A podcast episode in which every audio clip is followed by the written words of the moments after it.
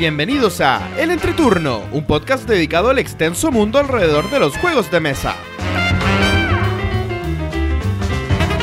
En este capítulo retomamos la entrevista, esta vez junto a unos invitados muy importantes para la escena de los juegos de mesa en Chile. Además, les contamos nuestro top 3 de los juegos más esperados de Essen. Que disfruten el entreturno.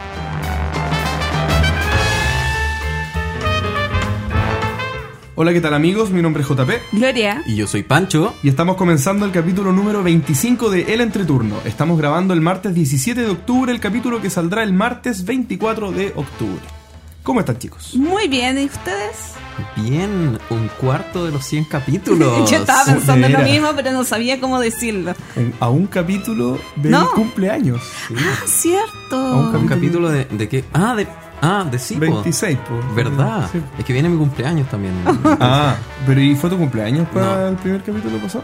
No, creo, no sé, es que acuérdate Es que nos demoramos mucho en subirlo. Además que no era Ah, mi amigo en sí. esa época, solamente como que cachaba que existía Pancho. Sí. Pero se vienen dos hitos muy importantes para el entreturno. Entonces, el cuarto, bueno, estamos en el cuarto de capítulos para los 100 y el cumpleaños. ¿Vamos a hacer algo para el cumpleaños o no? Mm, ¿Completada bailable? Completada bailable. Es tu sueño, ¿cierto? Sí. No, pero yo creo que al menos deberíamos juntarnos a jugar ese fin de semana y tal vez invitar a alguien, no sé. Tú no nos has respondido si tu cumpleaños lo vas a celebrar con, con junta lúdica. Eh, si me consigo lugar, yo creo que sí. Yo Oye, te puedo conseguir lugar. Podríamos Ya, hacer un concurso para invitar a un auditor al cumpleaños de Panto. A un auditor. Con un, con- como premio. Y que sea querer ganar ¿Cómo eso. castigo? Claro. Eh, el, que- el último en la tabla del José concurso. Ignacio que dijo que era fans de Pancho. Ah, del Team Pancho de Sí. Vera, José Ignacio lo dijo. Sí. Oye, eh, ¿qué fue de sus semanas, Gloria? Eh, yo, ah, ya partí yo. Bueno, he recuperado un poquitito la voz. por- Bastante. Bastante. Sí, porque hay que decir que nosotros grabamos el lunes pasado, así que solamente han pasado ocho días desde la última grabación. Y mi octubre ha estado muy, muy, muy, muy, muy flojito. Lúdicamente hablando. Lúdicamente, bueno, en todo Porque sentido. También lo pasó en cama. Lo pasó Sí. en cama también. Ah, de veras Ah, que estuviste sí. con licencia. Así que eh, he jugado súper poco. Eh, de hecho, he jugado solamente cuatro juegos en todo octubre, en 17 días. Es horrible. En todo octubre. Sí. es poco. De hecho, he jugado cinco partidas porque uno lo repetí, y que no lo quiero ni nombrar. Y em, ¿Y por qué lo repetiste entonces? ah, la necesidad. ¿Sabes qué? Parece que jugué más juegos, pero no los guardé en un game Yo también creo, Sí. basándome en las Bueno, fotos que he visto en redes Bueno, sociales. el tema es que el viernes pasado jugué eh, La Granja y Yokohama. La granja. La granja. La Sí. granja. Dos juegos que tenía muchas ganas de probar y me di cuenta de algo. Me, me, encan- me gustaron harto los juegos, pero me desagradan un poco los juegos que eh, tienen cartas con mucho texto. Sea en el idioma que sea. ¿Con cuál te diste cuenta de eso? Con ambos. Porque tanto La Granja como Yokohama tienen cartas que tienen texto. Y realmente me gustan los juegos que la iconografía resume el, el accionar de la carta. Salvo la excepción de Dominion. Oye, ¿y te diste cuenta ahora? Como Sí. que tú creías que sí te gustaban. No, es que nunca me había puesto a analizar. Ah. Eh, siempre he dicho, eh, ex- así como por decir, que lo que me encanta de los euros es la independencia del idioma y que puedo comprar juegos en Alemania, bla, bla, bla. Siempre digo eso. Pero al jugar estos dos juegos me di realmente cuenta de que más allá de que estén o no en español y sumado con Terraforming Mart, me di cuenta que en realidad no me agradan mucho lo- los juegos que tienen cartas con mucho texto. O sea, Terraforming Mars tampoco te gustó. O tampoco te fascinó. Claro, yo Pero creo por, por eso también. que puede ser. Es que yo creo que Es un que- factor y afecta a más de una persona. Sí. No creo que tú seas la única. Es que sabes que como estos dos juegos tenían eso en común y los jugué en la misma noche, me di cuenta que, que en realidad el factor carta me interfería un poco. Mira. Sí. Lo que pasa es que el factor uno no carta- termina de conocerse. Interrumpe, según yo, la, limpieza o la elegancia de un Mm, juego. sí. El, el factor mucho texto porque, oye, ya, ok, tengo cinco cartas en la mano, chuta, las tengo que conocer bien, saber cuándo usarlas y no sé qué. No es como que no me puedo planear mucho porque tampoco sé qué cartas me van a venir después. Es que Y- principalmente también llevado a que es la primera partida. Y en estos juegos, la primera partida nunca vas a entender a dónde va. Tampoco estamos hablando de juegos tan livianos, no son tan pesados, pero no estamos hablando de juegos livianos. Entonces, pensar un poquito más la estrategia con tanto factor de carta, igual como que cuesta un poco más Sí, imaginarse. te aumenta harto la curva de aprendizaje, pero a favor de los juegos con cartas con mucho texto viene el hecho de que eh, cuando tú ya logras dominar tienes una experiencia mucho más enriquecedora porque tienes muchas líneas de estrategia diferentes que... El problema de eso es que para lograrlo dominar, ¿cuántas veces tienes que jugarlo? Claro. Tienes que sacarle realmente partido al juego. Y realmente yo, con suerte, voy a jugar un juego tres veces al año. O Qué- sea, un juego de esta eso. duración. Me parece interesante porque, claro, es lo que tú dices, Pancho. eh, un juego que tiene o que depende, que, que su mecánica la construye básicamente un set infinito de cartas. Lo que, lo que hace es que ese juego no tiene una mecánica pura. Que tú puedas decir, eh, el juego se trata de estas dos o tres acciones que tú repites y como tú las hagas es como tú despliegas tu estrategia y todo. O sea, en el fondo es lo que dice Gloria. Hay que conocer la carta y tú puedes tener una mano de siete cartas y tienes que conocer cada una de ellas y leer todas para poder idear una estrategia que depende de lo que robaste. Es un juego completamente distinto de que si robas otras siete cartas distintas. Entonces, es, es un juego mucho más abierto y, y como, como tú decías, mu- mucho, menos, mu- mucho menos puro. Sí, por Pero en ese sentido, claro, la- las experiencias son muy ricas. Por algo el Twilight Struggle está tan arriba en la BGG. porque la gente que lo empieza a disfrutar es la que ya conoce más o menos cuáles son todas las cartas o tiene una idea más o menos clara y ahí empieza a armar su estrategia Claro. en base a eso. Bueno, yo lo dije como algo negativo, pero a mí me encantan los juegos Claro, con mucho sí. texto. Mira, por ejemplo, Yokohama, yo de, además que partimos jugándolo como a las 12 de la noche, yo decidí de frentón jugarlo sin cartas. O sea, Porque- ignorando las cartas. Ignorando las cartas, porque en, la- en realidad las cartas tú tenías que comprarlas, entonces tenías que ir a ejecutar la acción de. Entonces disminuí lo mínimo el uso de cartas, porque además, como tenía cierta dependencia del idioma y iban cambiando a medida que ibas comprando alguna, eh, ¿Lo jugaste en qué idioma? eh, en inglés. Eh, y como igual eran hartas cartas con poco texto, pero hartas cartas, preferí eliminarlas y solamente jugar como en un modo más básico, eh, sin explorar al 100% el juego, pero uno eh, a la hora que no iba a procesar tanto. Igual me divirtió, pero, pero Claro, claro. pero sabiendo que dejaste afuera esa parte. Sí. Eh, bueno, y además a favor de las cartas, o sea, del texto en las cartas, eh, tienes el hecho de toda la historia que se puede desarrollar en un juego y yo creo que en parte por eso eh, Claro. el, hay tanta diferencia entre un euro, por lo menos el euro clásico, y el Ameritrash clásico. Porque el Ameritrash, o sea, como está enfo- pensado solo en Estados Unidos, pueden meterle mucho texto, total, todo el mundo es capaz de leer y pueden desarrollar mucho más una historia en términos literarios casi por decirlo. Claro. Cosa que no puedes hacer sin tener el texto y solo moviendo cubitos o haciendo cosas abstractas. Claro, a la Gloria no le interesa mucho eso. Colocar cubitos, sí, Yokohama era colocar cubitos. Qué lindo. ¿Pero en serio? ¿Sí? Ah. ¿Qué más, Gloria? No, es eso nomás. sí. Ah, ¿de bueno, veras? O sea, y ¿te parece poco Sí. todo lo que hemos Oye, y lo otro interesante, pero lo subí al Facebook del entreturno, es que me llegó una encomienda de Planeton Games, eh, donde está Ah, mi sí. amado Superrino. Y que- armaste muchas familias con juegos. Sí, Ah, pero no lo he probado todavía. Mañana lo pruebo. Perfecto. Así que de repente les grabo un, en Bueno, directo desde el bar. yo tengo tantas dudas con ese juego. Ahí nos cuenta si es muy distinto como experiencia. O sea, se ve que es distinto porque es un tremendo edificio para los lados y todo. Y con los héroes adicionales. Pero cuéntanos si es distinta la experiencia, porque es lo más importante. Pues, sí. Sí. Bien. ¿Quién sigue? Eh, ¿Yo? Dale.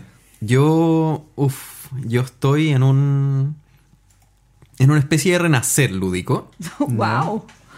Te están Eh, dando más permiso por lo que veo. Estoy, a ver, se- después de que estuve mucho tiempo peleando con el Friday Ah. y estuve muy pegado con el Onirim, se me empezó a meter de a poco el bichito de los juegos en solitario. Y la verdad es que ahora estas semanas, estas últimas semanas, he estado buscando juegos en solitario. Me he estado Y bueno, me siento otra vez como si estuviera reempezando en el mundo de los juegos de mesa. Porque la verdad es que todos los juegos que veo como que me sorprenden. Digo, oye, ¿esto cómo será? Y tengo que empezar a cuidarme ya de no apretar el- los botones muy fuerte para no comprar más de la cuenta. Pero hasta ahora eh, tengo, bueno, me compré el Isle of Trains, que eh, es para de 2 a 4, pero tiene una versión en solitario, un- es juego chiquitito, One Deck Dungeon, eh, el Justice League Hero Dice, que es un juego que no es muy conocido parece, pero es un juego de dados don- que es solo para uno. Y tienes cuatro, cuatro modelos, el de Batman, el de Superman, el de Flash y el de Linterna Verde.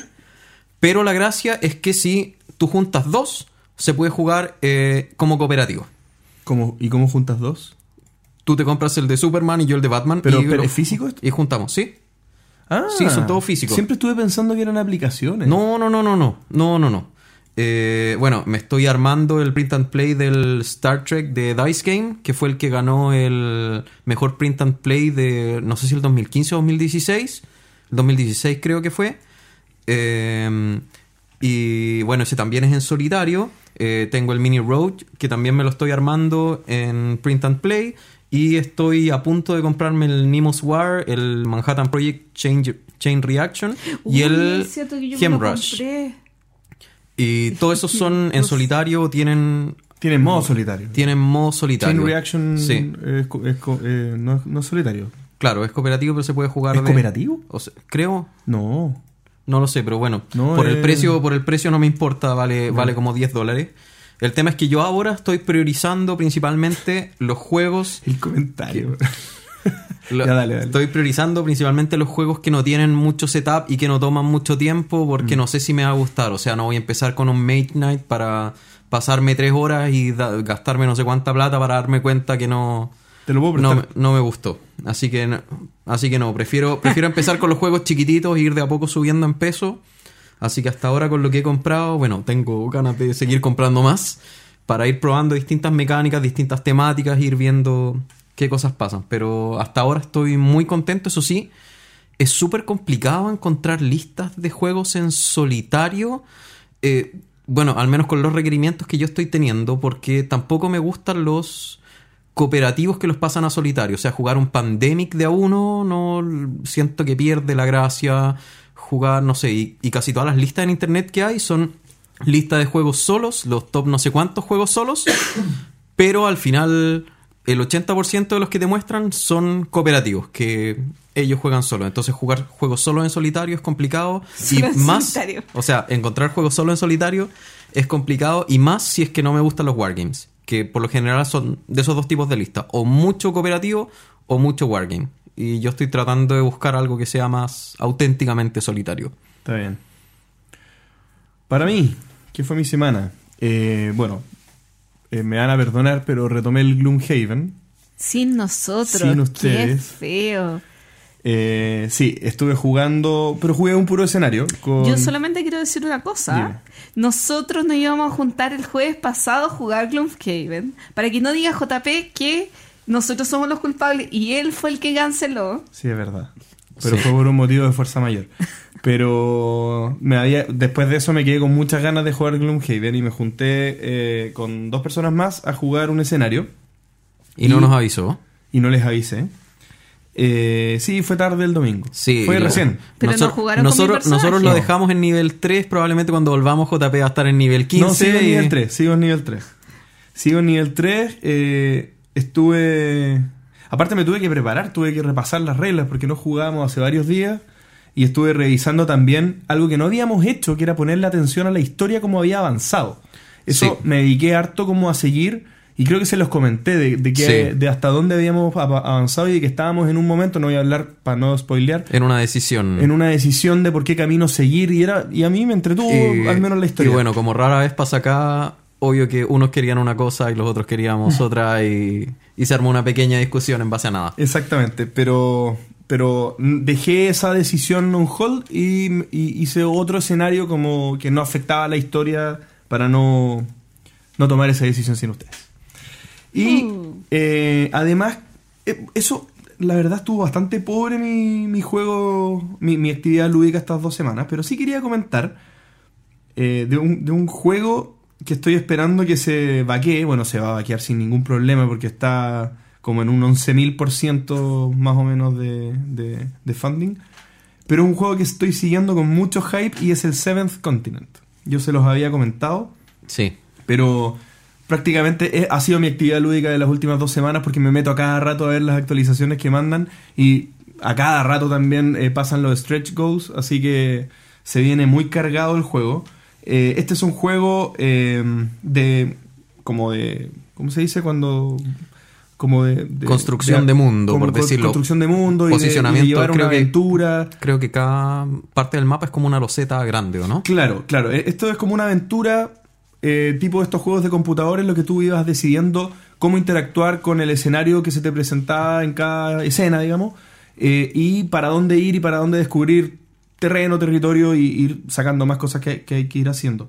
Eh, el juego se trata de que tú vas explorando este mundo, abriendo las losetas o las cartas, digamos, unas cartas cuadradas que van construyendo el mundo, como decía Pancho, y eh, haciendo eso uno intenta deshacerse de una maldición, que es una de las cartas que está en el mazo de jugador. Eh, y el mazo de jugador lo comparten todos los jugadores. Entonces, este es un juego cooperativo que se juega de uno a cuatro personas.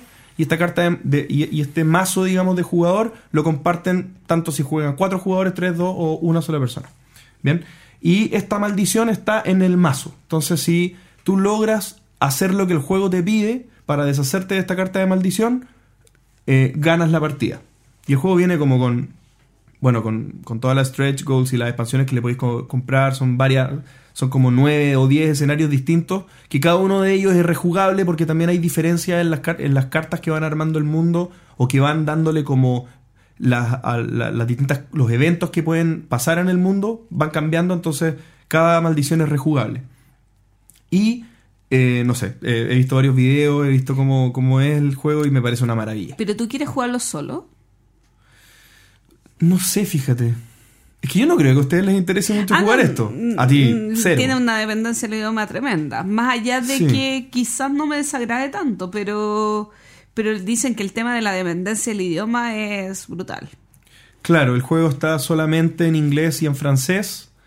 eh, y claro, eh, hay que saber o inglés o francés. A mí, a mí no me complica jugarlo, pero, o sea, estaría por lejos, yo no me lo compraría, pero por ningún motivo no. ¿Por qué no, Pancho, si estábamos hablando que quería juegos de a uno? ¿Qué- ¿Pero qué dije? Que no fueran cooperativos, pero no necesariamente. Pero rápido. básico, no voy a gastar mucho dinero en Ah, eso un sí. juego. Eso sí, no, pero, pero ojo, para los que... Sí, eh, uno de tus requerimientos, Pancho, era que fuera de seteo rápido. Ya, este juego es de seteo de 30 segundos. Y, tiene una, una, una mecánica muy entretenida, porque, o, que a mí me parece muy práctica más que entretenida, que es cuando tú tienes el mundo descubierto hasta cierto punto. eh, imagínate jugaste, no sé, dos horas y tienes la mesa llena de losetas y abriste un- una buena porción del, del, del mapa.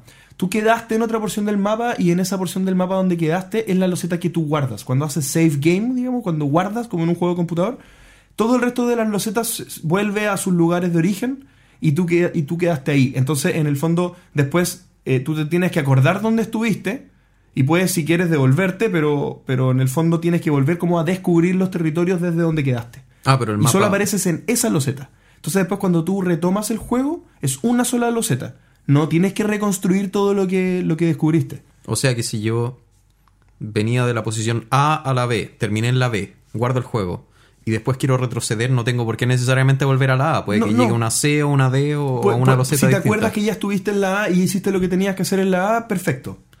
Aparte que tú lo puedes ir anotando. Puedes ir haciendo tus propias notas personales para saber eh, qué hiciste, qué no hiciste o qué tenéis que hacer. Porque la historia tiene una cohesión. No es que vayas porque sí a cualquier parte. O sea, en el fondo eh, todo, todo va teniendo un sentido, por lo que he leído, porque no, no, no he querido hacer spoiler, pero, pero en el fondo no, no, no es porque sí que vas descubriendo.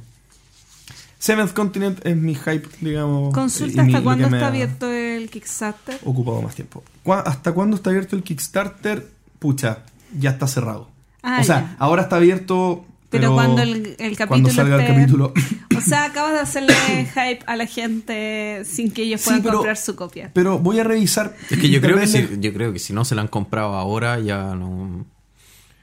Sí, o sea, pero estoy hablando ahora y tal vez alguien que está escuchando no no se había enterado por otro Con medio. tu, con tu entusiasmo conquistaste el corazón de Mira, alguien. yo quizá. creo que más de alguno le podrá interesar y por lo mismo voy a revisar si hay alguna manera de comprarlo como late pledge o algo así para los que puedan querer llegar rezagados. Porque yo sé que también esto, lo que sí que es algo malo tal vez para los que no alcancen a llegar es que solo se va a vender por Kickstarter, exactamente. No, no va a tener distribución normal. Y es por una cosa lógica que un juego gigantesco Mm. no tiene sentido una distribución regular porque es muy, muy ambicioso el proyecto. Así que... No, y hay mucha, o sea, no es la única empresa que está tomando esa decisión independiente del tamaño del juego. Sí. sí. Bueno, la caja no es tan grande como Gloomhaven. O sea, ojo que... Ah, ¿no? No, porque la- son, son varios, varias centenas de cartas, pero son cartas. Y son, son dos corridas de cartas así grandes en el Ah, juego son base. cartas, no son los Z. No, no, claro. no, sé por qué en un momento pensé que eran los Z. Es que, so- es que hacen como los zetas, porque es como vas construyendo el mapa y uno cuando piensa en un mapa modular, uno piensa en los zetas, pero en el fondo son cartas nomás. No, es que vi videos y lo revisé en su momento. y No sé por qué me recordaba que era eso, pero bueno. son cartas. Así que eso. Eso. Eso. Pasamos a... ¿Comentarios de los oyentes?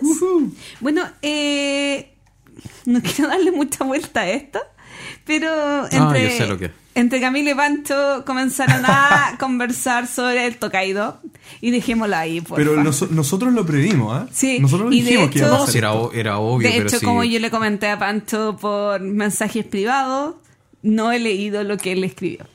Sí, no importa. Eso, eso lo escribí para él y el que, el Ah. que quiera leer. Así que si hay algún valiente que quiera seguir la discusión sobre Tokaido, los invito a eh, meterse a la publicación de Facebook y eh, insertarse en la discusión. Nos mandan su, su contacto de WhatsApp y nosotros los agregamos al grupo que armaron Pancho y Camilo. No, mentira. Bueno, eh, ¿qué otra cosa más comentarles de, eh, de los comentarios que recibimos? Bueno, eh, Pablo Paso opina que eh, el tema de la edad de oro de los juegos de mesa es algo que se hace en re- retrospectiva. En el fondo estaba de acuerdo con lo que tú planteabas. Sí, y que él sí va a Mendoza, así que yo todavía, todavía estoy con crisis. No, no sé qué Pero esto es un aliciente más para que quieras ir. Ah, No sé, no y que sé. nos traigas algunos juegos que te encarguemos. Sí, Cierto. podría ser. Eh, bueno, y ah, bueno, acá igual me Manuel Hernández me habla que me escucho súper afónica y no- nos manda saludos desde México, muchos saludos también para él.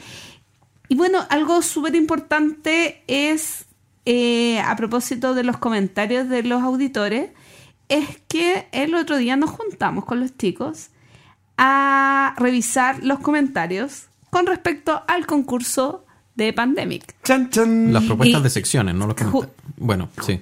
Los comentarios del Sí, concurso comentarios. Pandemic de el Pandemic 1, porque recuerden que estamos sorteando dos Pandemic y hoy daremos los resultados del primer concurso que consistía en que ustedes nos enviaran un correo electrónico con una o más propuestas de secciones para eh, desarrollar en, el capi- en, en nuestro podcast. Y les cuento que hoy no diremos qué secciones fueron las ganadoras. Pero vamos a decir quiénes fueron los ganadores. Sí, pero no vamos a contar cuáles son las secciones. ¿Por qué? Porque en el capítulo 26 las pensamos hacer. Va a ser un capítulo solo Sorpresa. de secciones nuevas. Bueno, no sé si solo, pero por lo menos queremos que las secciones que elegimos eh, poderlas mostrar en este capítulo. ¿Y cómo, eh, cómo fue esta decisión? Eh, vamos a regalar... eh, Parte por el tercer lugar. espera, O Pero bueno, expliquemos, el- expliquemos un poco cómo, la, Sí. cómo fue. Eh, deme un segundo. eh, es que sabes que estoy un poquito traumada. ¿Por qué? Pues si quieres, por mientras explico cómo decidimos. Sí, explícalo Ya. por mientras porque... Bueno, como les habíamos contado en las bases del, del concurso, nosotros revisamos todas la- las llegadas que, no- que nos mandaron de, de las propuestas para secciones. ¿Cuántas fueron? Fueron como 40 y algo, 50 yo creo. Por ahí, no sé. Es que propuestas no sabría. Propuestas eran, Fueron- eran fueron- como cercanas a ese número, hay, más o hay menos. varios correos electrónicos que tienen 3, 4, 5 propuestas. Claro, con algunas personas que, que sumaban más por cada, por cada correo. Eh, no obstante, tuvimos que leer varias propuestas, tuvieron muchas muy interesantes, pero las bases del concurso indicaban que esto no era un sorteo, sino que nosotros concienzudamente íbamos a leer los tres, todas las propuestas, y entre los tres íbamos a hacer una votación interna y las que creyéramos que aportaran más valor a nuestro programa, y las que creyéramos que fueran también factibles de ser o modificadas para ser incluidas o incluidas liceñamente como venían escritas, eran las que iban a ser nominadas para ganadores. Estamos dando eh, reconocimiento a los tres primeros lugares, donde el primer lugar va a ser el que, o es ya, porque ya elegimos Sí. a la persona, es quien se ganará eh, el Pandemic Legacy Season 1 y los dos lugares que perdón, los dos lugares que siguen, el segundo y el tercer lugar, eh, ganarán un Carta Fútbol Club eh, Firmado por el autor. firmado por el autor. Sí. Eh, bueno, perdón. Estamos bien. Eh, no, yo no sé si segundo o tercer lugar o lo... Bueno, los, los, los que ganaron. Claro, los que ganaron eh, Carta Fútbol Club. El- sí, en verdad, no, Sí. no hay un orden Sí, específico no entre el un segundo y el tercer lugar, claro. pero es el podio al fin. Es claro, es el podio al en fin. Eh, oye, ¿esta persona tiene nombre? Sí, normalmente la gente tiene nombre. Sí, o, pero es o- que- o el nick, da lo mismo. Espera, déjame ver si es que encuentro su apellido. Pero da lo mismo, el nick. eh, Sí. Ah, no, acá tengo su nombre, porque participó en el otro concurso de Pandemic. Así que eh, les cuento que se va un Carta Fútbol Club a chan, chan, chan, chan, México. Y el ganador es Juan Algara. O Juan Dalf, para los o amigos. Juan Dalf, Juan Dalf para, los, para los amigos. amigos. Y el otro Carta Fútbol Club se queda acá en Chile y el ganador es César Bocanegra. Felicitaciones a César y Juan.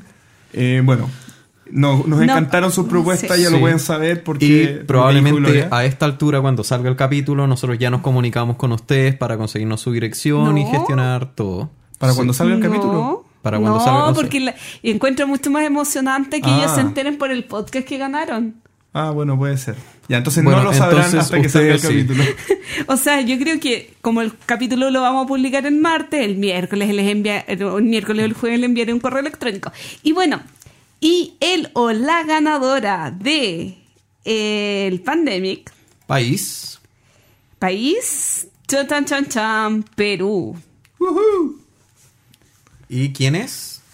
Espera, déjame. deja, para no equivocarme. Bueno, el o la ganadora del Pandemic es Fiorella Toranzo. ¡Bravo! Muy bien. Así que Fiorella, espero que no en, en tu amplia colección no esté el Pandemic para que lo puedas jugar con tus amigos. Felicitaciones, Fiorella. Sí, de Eres hecho- la merecida ganadora por tu gran aporte. Sí. eh, De hecho, Matías ya me escribió, creo que está en Colombia. Él está en Colombia. Y ya le me encargué un par de dijo, juegos de ella. me mandó un listado de todos los datos que necesito del ganador para que le envíen su jueguito. Perfecto. Así que ya está todo coordinado. Sí. Bueno, salvo que a Fiorella no sabe. Bueno, pero Se acaba de enterar. está todo pactado, digamos. Justamente. Así que felicitaciones y recuerden, en el capítulo 26 podrán escuchar eh, cuáles fueron las secciones seleccionadas. Y además, estamos nosotros con otro concurso, así que ese vamos a seguir al final del capítulo. Así es, para continuar regalando. Comenzamos la entrevista. Volvemos a tener entrevista después de seis capítulos de sequía de entrevistas. Y en esta oportunidad nos acompañan una pareja y socios fundadores de una tienda virtual chilena llamada Planeta Los Z, un mundo con otras reglas. Ella es psicóloga y eres ingeniero, doctor en optimización de procesos. Y ellos dicen creer firmemente en el valor del encuentro, de la estimulación intelectual y creativa y el placer sano que trae consigo el reunirse a jugar alrededor de una mesa, unas cartas o un tablero. Me refiero a Paulina Fernández y Pablo González. Bienvenidos chicos. Hola, muchas gracias por la invitación. Hola, ¿cómo están? Hola, bien. Hola, hola. ¿Ustedes cómo están?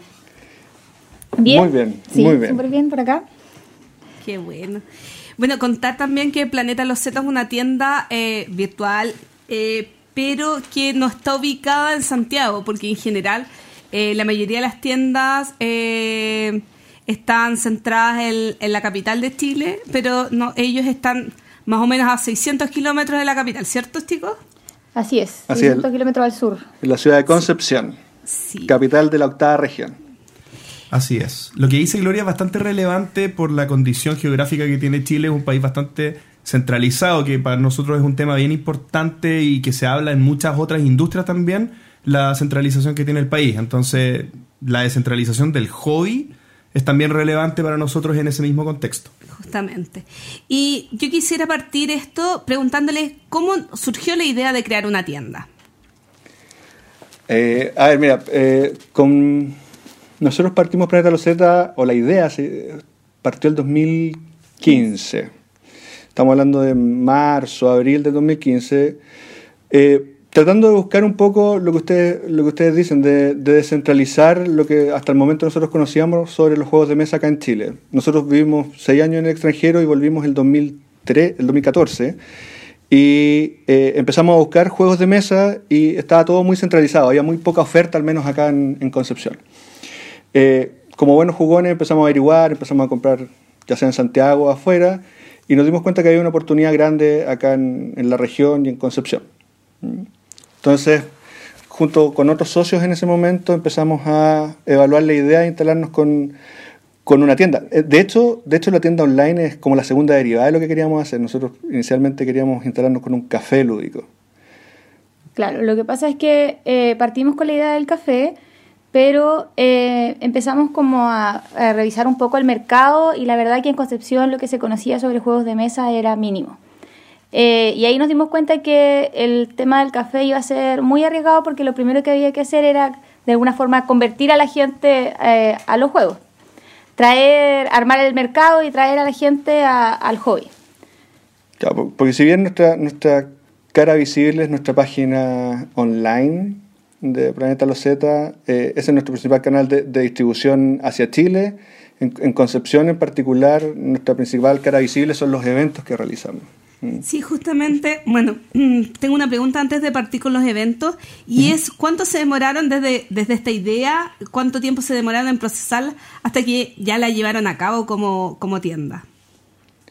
Yo creo alrededor de, de, tres meses. Sí, la verdad fue poco, porque partimos, como te decíamos, pensando en el tema del café, que iba a implementarse, digamos, en, en un tiempo un poco más largo, pero empezamos a ver que estaba la inquietud de la gente de jugar, pero eh, más por desconocimiento o por poca posibilidad eh, no se hacía. Entonces sentimos que había como una necesidad rápida de, empezar a generar movimiento. y por un tema económico, por un tema de rapidez y distintas cosas, decidimos que lo mejor era partir con el tema de la tienda online lo, lo, antes posible y ir haciendo este tipo de eventos en distintas partes para ir moviendo el tema de los juegos y enseñándoselos a la gente. Y así fue corto. En cierto modo, no tienen un café lúdico, pero eh, es parte de sus actividades también participar en esto, porque por lo que tengo entendido ustedes cuentan con una lo que llaman ludoteca móvil y hacen eventos en distintos lugares. ¿Podrían contarnos un poquito sobre eso? Sí, seguro. Nosotros, nosotros cuando partimos, partimos en, a principios de noviembre del 2015 y rápidamente nos dimos esperamos las primeras dos semanas y nos dimos cuenta que poca gente hacía clic en nuestra página. así que claro, la como realidad. Poca gente. Y lo que pasa con muchas muchas tiendas muchas tiendas de línea, creo yo, para, para, darse a conocer y todo. Eh, y como también estamos en Concepción, jugaba ciertas desventajas respecto a los costos a los costos de envío. Por lo tanto, nosotros tratamos de tener una posición en, línea importante, pero dijimos, bueno, acá en Concepción también necesitamos tener presencia y por lo mismo lo que buscamos es, en vez de que la gente vaya a una tienda a jugar, nosotros vamos donde está la gente. Entonces empezamos a hacer un tanteo de cuáles son los lugares que frecuentan las personas acá en Concepción, que también puedan, puedan permitir el, el desplegar un tablero y jugar. O sea, no, y, por lo mismo, no es fácil encontrar. No, para nada, para nada. O sea, porque fue bastante divertido al principio cuando, cuando tú ibas a un, a un pub, a un café, y le planteabas la idea de hacer un evento lúdico y te decían, pero ¿qué? ¿Van a jugar eh, cartas, cachos? Eh, no, entendían muy bien hacia dónde nosotros apuntábamos.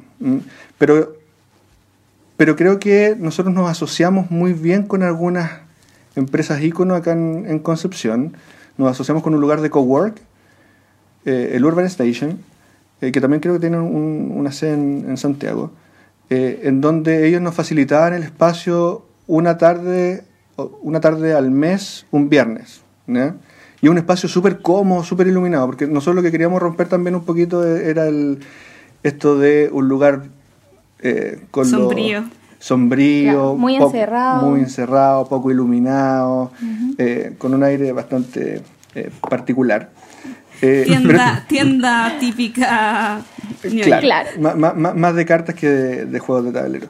Y, y lo que quisimos, y, y asociándonos con ello, era como el estándar que nosotros buscábamos en, en la experiencia lúdica que queríamos entregar. Porque tam- no, no queríamos, queríamos diferenciarnos de, de- de lo que ya había, aquí, al menos en Concepción. En Concepción, eh, bastante distinto a Santiago, ustedes en Santiago tienen hartas tiendas especialistas en, eh, especializadas en juegos de mesa, pero en, en Concepción es bastante limitada la oferta. Entonces, como nosotros rompíamos un poquito el esquema, eh, era asociándonos con espacios y con instituciones eh, que tenían espacios grandes, espacios iluminados, espacios cómodos, en los cuales nosotros podíamos llevar nuestros juegos eh, y presentárselos a la gente, porque eso era lo otro que queríamos romper, un poco era que queríamos facilitar o democratizar la, eh, los juegos de mesa, haciendo que, que en vez de que las personas eh, tuvieran que aprender un juego por sí solos, nosotros poníamos demostradores eh, a explicarles los juegos desde cero. Chicos, una- ¿Mm? Perdón. Eh, una, una pregunta eh, con- re- relacionada con este comienzo eh, en el que ustedes se encuentran con, esta, con este mercado poco desarrollado en este lugar y las decisiones que tomaron al principio. ¿Cómo fue el desafío de encontrarse con un mercado poco desarrollado y en el que ustedes, eh, más o menos que a sus espaldas, se echaban esa responsabilidad ustedes solos? Porque cuando hay un mercado con otros actores o con muchos otros actores, hay actividades que se pueden un poco ir neteando entre los distintos players o actores de ese mercado. ¿Ustedes cómo sintieron ese peso, digamos, y cómo lo llevaron a cabo? Eh, la verdad, eh, al- nosotros partimos un poco después de que acá en Concepción se hizo el primer evento de como una expo de juegos de tablero. La verdad, eh, la expo fue un evento bien chiquitito, eh, donde vino, creo que en ese minuto, Skytip a mostrar eh, algunos juegos. Y en ese minuto nosotros dijimos, de, esto, después de esa expo, dijimos, este es el momento. O sea, hay gente que cuando ve los juegos le gusta, se interesa, etcétera, pero falta el conocimiento, como les decíamos antes. Y ahí decidimos que, que era el, el minuto para, para entrar en el, en el mercado y, y haciendo ese mismo tipo de cosas, lo que se había hecho en esa expo, pero en distintas otras partes. Y la verdad fue un desafío súper entretenido. En un comienzo los eventos tenían entre 10 y 20, 30 personas, que para nosotros era un exitazo, eh, porque eran 10, de 10 a 30 personas que nunca antes habían jugado un juego de tablero y salían del evento felices. Y probablemente eh, con algún juego bajo el brazo y después volvían el fin de semana siguiente y, y querían jugar de nuevo. Y así fuimos armando comunidad. Hoy en día en los eventos de la biblioteca, que son una vez al mes, eh, tenemos entre 150 y 200 personas. ¡Wow! Sí. Han crecido mucho. Entonces, ese fue, fue el salto. La verdad, eh, siempre, lo, por lo menos desde mi parte, eh, siempre lo he sentido como eh, un desafío entretenido.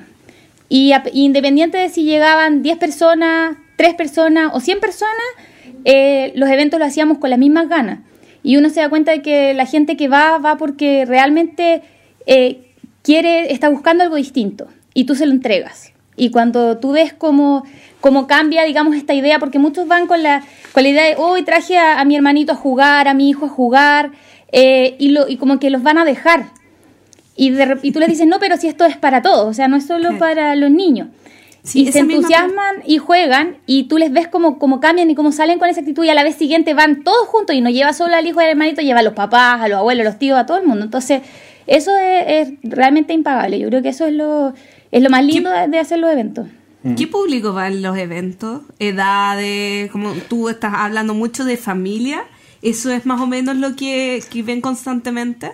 No, de, de hecho es, es bastante variado en términos de, de, de edad, o sea, tú ves desde los 6 años diría yo, hasta hemos visto abuelitos de 80 años ir a, la- a los eventos.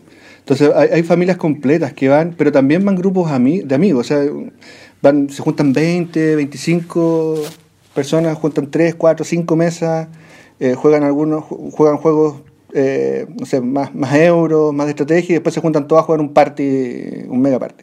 Entonces, eh, tú, tú vas a la biblioteca y es ver a toda la flora y fauna de Concepción, diría yo. O sea, ve- ves de todo, todo tipo de, de personas, de todas las edades, eh, de todo estrato socioeconómico. O sea, es- súper Sí. amplio el, el espectro de personas a las cuales los juegos de mesa eh, brindan un espacio y una oportunidad de, de reencontrarse alrededor de la mesa. Pero en general lo que tú ves es un ambiente bien familiar. O sea, incluso el- lo- la gente que va con amigos muchas veces lleva a los hermanos o a los, a los papás y los deja jugando y después juega con los amigos y, y tú ves una, una cosa muy cercana en general entre todos. O sea, los grupos eh, son de edades y de, de estratos muy distintos, pero, pero todo es, es como muy armonioso. Oye, qué bueno. Y una consulta a ustedes, ¿cómo se dan a conocer? Porque es bien distinto promocionarse en un grupo de gente que es como adepta al hobby o que están marcadamente, declaradamente eh, persiguiendo juegos de mesa a llegar a una familia que... ¿Cómo, ¿Cómo se dan a conocer? ¿Cómo van a conocer estos eventos? Mira, es- esa es la gracia de, la, de los socios estratégicos que hemos, que hemos elegido. Nosotros hacemos una actividad en la biblioteca y la biblioteca eh, nos promociona también eh, durante el mes las actividades que vamos a realizar ahí. Por lo tanto, si tú vas a leer un libro o a estudiar, de repente te puedes encontrar con que oh, el, día sábado de las 3 a las 9 de la noche hay un evento de juegos de mesa. Y la gente va por, por curiosidad muchas veces. También vamos, tenemos dos veces al mes eventos en un restaurante. Y ahí es mucho más específico el público. Tú te encuentras con gente de los- desde los 24 años, diría yo, hasta los 40 años, un domingo, que se van a tomar una cerveza, un mojito, a comer unas tablas.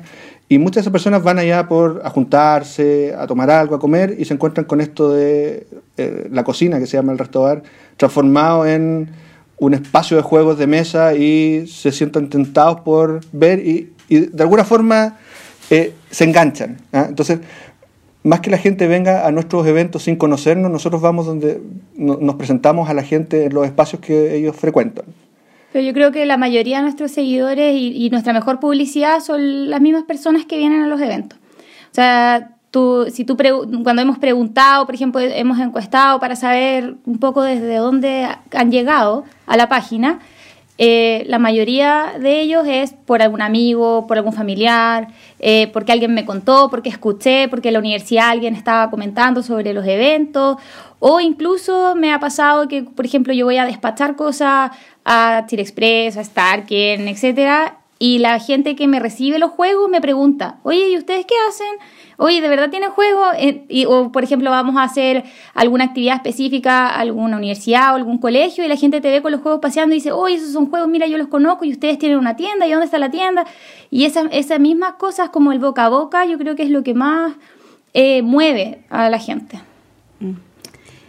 Eh, consulta, ¿de cuántos juegos estamos hablando en la ludoteca móvil o que transportan constantemente? Yo, mira, depende mucho de lo- de- del evento y los espacios. Nosotros hemos aprendido en estos casi dos años ya eh, que así como cuando uno va a- a una casa, a la casa de los tíos, a la casa de los papás, por ejemplo, a jugar, uno lleva cierto tipo de juegos y cuando va a la casa de los amigos lleva otro tipo de juegos. Nosotros hemos aprendido que en los eventos hay que llevar distintos tipos de juegos dependiendo del público. Eh, eventos, los eventos más chicos llevamos entre 50 y 100, 100 juegos abiertos, los eventos más grandes hablamos como de 200 juegos abiertos. Wow. Y, y entre nosotros y el staff que nos, que nos ayuda, que, que son un tremendo apoyo, sabemos jugar aproximadamente el 80-90% de los juegos. Entonces, eh, hay algunos juegos que la verdad por tiempo no nos da, no nos da para explicar, pero, pero tratamos de eso, de, fa- de- de llevar una biblioteca grande, pero que no sea intimidante. ¿ah? Entonces, facilitamos el proceso de explicándole los juegos. Claro, la idea es que cuando la gente vaya a jugar, eh, no necesite leerse las reglas y estar una hora para aprender un juego, sino que nosotros mismos poder eh, enseñarles para que ellos disfruten, digamos, de la partida y no del, del aprendizaje, que generalmente es como la parte que la gente encuentra más latera y es la primera barrera y la barrera más grande de entrada en general para los juegos. Claro, claro. Oigan, ustedes hablaron del staff. Eh, ¿Con cuánta gente cuentan y cómo se los consiguieron? ¿Qué, cómo, cómo es el, cómo funciona todo eso? Eh, es curioso, nosotros somos una tienda bastante familiar. ¿eh? Bueno, hoy día somos, somos Paulina y yo, lo- los socios, y tenemos un grupo de amigos, la verdad, que nos va, nos va a apoyar en los eventos. Como no, como no tenemos una tienda física, no necesitamos eh, estar todos los días contando con alguien y en general los eventos de nosotros se eh, organizan los días viernes, sábado y domingo. Y tenemos un grupo de amigos que son jugones, eh, que son todos buenos para los juegos de mesa, que nos, nos van a apoyar. ¿eh? Y, y así como nosotros muchas veces nos pagamos en juegos, a ellos también les gusta que la moneda de cambio sean los, los planetas pesetas. Ah. Sí, pero la- en los eventos la mayoría de las veces nuestro staff es voluntario. Son amigos y gente que le gusta igual jugar. Eh, incluso nos ha pasado en los últimos eventos que sin siquiera pedirlo, eh, mucha gente de la regular, de la que va constantemente a los eventos, se pone a explicar cosas a, las personas que están esperando algún monitor por voluntad propia. Entonces ahí tú ves que, que el tema de los Se juegos... da más el concepto de familia. Hay una comunidad. Es un tema de comunidad.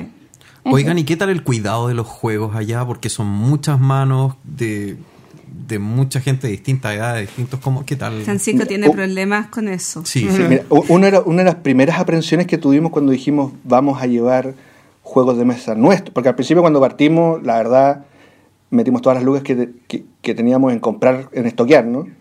¿Ya? Claro, ludoteca Y, y la ludoteca sale- era, era ludoteca personal, personal. ¿ya? Eh, y, y claro, una de las primeras aprensiones que tuvimos fue vamos a llevar nuestros juegos, los van a hacer bolsa, porque la gente, un- uno asume que la gente no sabe cuidar los juegos. Eh, y cuando íbamos al, al bar, no sé, pues tú veis los juegos y al lado hay, hay papas fritas y al otro lado hay una cer- cerveza sin posavasos. Y... Pero la verdad, eh, la gente se porta re bien con el cuidado de los juegos. ¿eh? Los cuida un montón. O sea, no, nosotros nos ha llamado mucho la atención. También nosotros tomamos ciertas precauciones en términos de ponemos, le ponemos protector a todas las cartas. eh, y, y hoy en día lo que hacemos es tener un registro de la gente que, que nos pide juegos. Un, un poco también para determinar cuáles son los juegos que más, que más se usan. ¿ya? Y, y- y ya llegó el momento de empezar a renovar algunos juegos, pero estamos hablando de más de 120 eventos que hemos organizado en estos dos años. Entonces, claro, después de 120 eventos igual uno... Sí. Es normal. Hay, hay juegos que... Sí, la verdad la gente Que se no- gasta. Nos ha sorprendido gratamente en ese sentido. Son, o sea, muy pocas la- las fichas de los juegos en general que se pierden o piezas. Eh, creo que nunca se nos ha roto así como un juego completo por mal uso, digamos. Solamente el desgaste propio de, de ponerlos en cajas, sacarlos de las cajas, eh, abrirlos, cerrarlos. Eh, pero la verdad, eso ha, sido súper positivo. Y ahora empezamos, como decía Pablo, tenemos un sistema donde pedimos un registro al, al- cuando llegan al evento y piden el primer juego, eh, donde pasan un- entregan un carnet o una, alguna licencia o cualquier, digamos, identificación. Y ya con eso pueden ir a jugar todo lo que quieran y después como van cambiando el juego nomás. Avisan qué juegos se traen de vuelta, cuál se llevan. Y eso fue más que nada por un tema de orden. Eh, lo empezamos a hacer después del Día Internacional de los Juegos de Mesa en abril, porque a ese evento llegaron como 350 personas. Y tú comprenderás que los 200 juegos que habían, además de que se usaron todos, en un minuto era un colapso porque eh, la gente habría, se llevaba de dos, tres juegos a la mesa, volvía con uno, entonces se mezclaron piezas. La verdad, se per- no se perdió nada, pero sí se desordenó todo. Entonces también una forma de mantener el orden eh, fue eh, es- esto de ir haciendo el registro. Y ahora, o sea, lo- las mismas personas que van a los eventos se han acostumbrado y, llegan y eh, sin preguntar nada, llegan con su juego y su carnet, pasan las cosas y van de a uno. Entonces de a uno sacando las cosas y todo así se va volviendo más ordenado y al llevarlos de vuelta los van dejando en el lugar que corresponde para que también el que venga después pueda encontrar lo que quiere de forma rápida. Sí, y lo importa- no, sé, no sé si lo, lo dijimos, pero eh, en nuestro evento la ludoteca es gratuita. O sea, tú puedes pedir el juego que quieras, que esté ahí, y te puedes sentar lo que quieras a jugar con él. Sí. No, O cobra- sea, no todo- cobramos nada. Chicos, Claro, a mí me encanta el, eh, la- el espíritu de divulgación que ustedes tienen con el hobby eh, y me gustaría hacerle como una, una pregunta curiosa. Eh, ¿Qué tanto negocio es esto al final de cuentas? O sea, ustedes no se dedican al 100% a la tienda, ¿cierto? O No. sea, ¿qué, ¿qué parte de sus ingresos personales significa la tienda? ¿O, o principalmente es como una, Bueno, una bueno, más fuente de gratificación? Sí, Yo creo, cre- que, yo creo que eso. ah. Ahí va. Yo, yo creo que aquí nadie se mete. O sea, creo que el que parte una tienda de juegos de mesa pensando en las lucas, eh, yo creo que no, no, no es, no es el. el- uno, uno lee foros, ve experiencias, a no ser que sea ahí realmente un agente de cambio respecto a los juegos de mesa y traiga ahí algo súper novedoso, es difícil hacer lucas. ¿eh? Eh, los márgenes, mm, ta- estamos hablando de que, de que los, ju- los juegos de mesa tú marginas un 30%, eso te venden los juegos de mesa. O sea, si cuesta, si cuesta 10, tú pagaste 7 y ganáis 3, pero a eso tenéis que sacarle a nosotros el tema del transporte, si pagáis con Red Compra o Transbank, la contadora, los que tienen arriendos de locales, el arriendo locales. Entonces al final no, tenéis que vender muchas, muchas lucas para hacer de esto un, tu fuente principal de ingresos. Para nosotros la verdad es, marginal lo que aporta al bolsillo. Yo, yo, tengo, yo trabajo en una universidad, soy investigador, profesor, y, y lo que paga la- la- las cuentas no, no es precisamente la tienda, pero es, es más por, por un tema de, de divulgación. Nosotros tenemos, tenemos dos niños eh, y, y nos saben todos los días o todas las tardes que hemos pasado los cuatro divertidos eh, jugando un juego de mesa, nos vamos de vacaciones y llevamos más, más juegos de mesa que ropa. Entonces, eh, tú, tú veías el, portamaleta y, y increíble, llevamos, no sé, cuatro, la última vez llevamos creo que 30, 35 juegos que no habíamos jugado para... Oye, la familia soñada. ¿eh? Sí. No, súper Ah, técnico. sí. Los niños enganchan. Entonces, para nosotros es mucho, mucho más eh, una filosofía de, de tratar de volver a reunirse alrededor de una mesa, desconectarse un poquito y conectarse, volver a conectarse en realidad, pero conectarse con, con personas. Y, y la excusa del juego de mesa. Sí, sí, para nosotros el, el- la tienda mientras se mantenga sola, digamos, y no, no signifique un gasto, va, va a seguir ahí independiente de que no signifique tampoco un ingreso. Porque toda la gratificación alrededor de, de lo que significa eh, hacer los eventos, el ver a la gente contenta con los juegos y nosotros mismos poder, digamos, aprovechar eh, este tema de, de tener acceso eh, a juegos y a cosas que quizás no hubiésemos tenido si no tuviéramos la tienda. Eh, yo creo que esa es la paga, esa es la paga de, de- de tener la, la tienda de juegos, pero así como decía Pablo, vivir de esto no, no es posible. digamos. Al menos no, no en No Concepción sí. ni una- con una tienda en línea. Exactamente. Oye, eh, excelente, muy bueno el testimonio de ustedes chicos y su contribución a la difusión del hobby en lugares lejanos, digamos, a, la capital de, de Chile, que es eh, todo un tema, todo un desafío y sin duda lo han llevado muy bien. Les agradecemos mucho esta entrevista, pero ustedes se quedan con nosotros para el resto de las secciones del programa. Vamos con eso.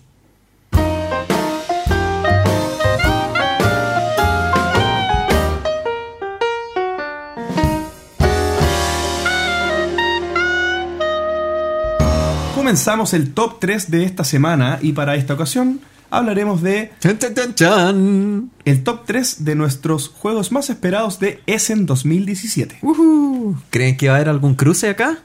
Por su, yo creo que de todas maneras va a haber un cruce. Aparte que está Paulina y Pablo, también cada uno con su top 3, más el, el de cada uno de nosotros, yo creo que Y, absolutamente va a haber Y algún ellos cruce. parece que son Eurogamer. Ah, o sea, a ver. Eh, con mayor razón entonces yo creo que va a haber un cruce. ¿O no? Seguro, seguro. Sí. Sí, Sí. bien, son de los míos. Vamos entonces, ¿quién parte? Vamos con Gloria. Ya. Mi 3 es eh, un juego de 2 a 4 jugadores, 90 120 minutos, control de áreas, mercadeo, colocación de trabajadores. Me refiero a un juego que se ve hermoso y que lo quiero, se llama Agra. ¿Cuánto? Agra. Agra. Sí. Eh, No me suena haberlo Es visto. bien pesado. No, sí, Es tenía, pesa- tenía dicen que es súper Dicen que es pesado. bien pesado. Y me interesa bastante. Eh, son veintitantas hojas de reglas, pero no sé. Me, me perdieron ya. O sea, Gloria es que- explorando terrenos Es desconocidos. que sabes que se ve hermoso. Sí, Hermoso. igual le eché los jueces. ¿Sí? Paulina, ¿y el tuyo? Ya. eh, mi, no, mi número 3, casi, ah, mi número 3 es, eh, se llama Chaos in Kyoto. ¿Ya? Eh, es, ahí los pillé, les apuesto. es un Sí, juego. Yo lo revisé casi todo. Ya, es, es un juego eh, de dos jugadores, ¿ya? De, de estrategia, abstracto, eh, bluff y deducción, donde tienes manejo de manos y es de la familia de, eh, no sé si ustedes han jugado Hanami Koji, que también es un juego de dos jugadores. No, pero me suena. don- Ya, donde tú vas manejando tu mano por- eh, con distintas acciones y las acciones son limitadas en la ronda y puedes ir haciendo una vez cada una. ¿Ya? Esto tiene unas mecánicas similares, pero un poquitito más complejo y ya co- con- consta también de un tablero, donde tú tienes, eh, además, puedes ir bloqueando, digamos, las cosas que va haciendo el otro jugador. Es como una especie de Onitama un poco más complejo, ¿no? Es una cosa así, sí. Algo como un Onitama, pero más, com- más complejo que el Onitama. Sí, bueno. Eh, sí, y la, la verdad además eh, la gráfica de estos juegos, que es la misma línea que sigue del, del juego anterior, eh, es muy bonita. A mí me encantan los juegos con temas japoneses. Así es que ese es mi número 3. Sí, este yo ni lo miré porque era de dos jugadores. No, no juego de dos. Sí, tampoco. Pablo, tú.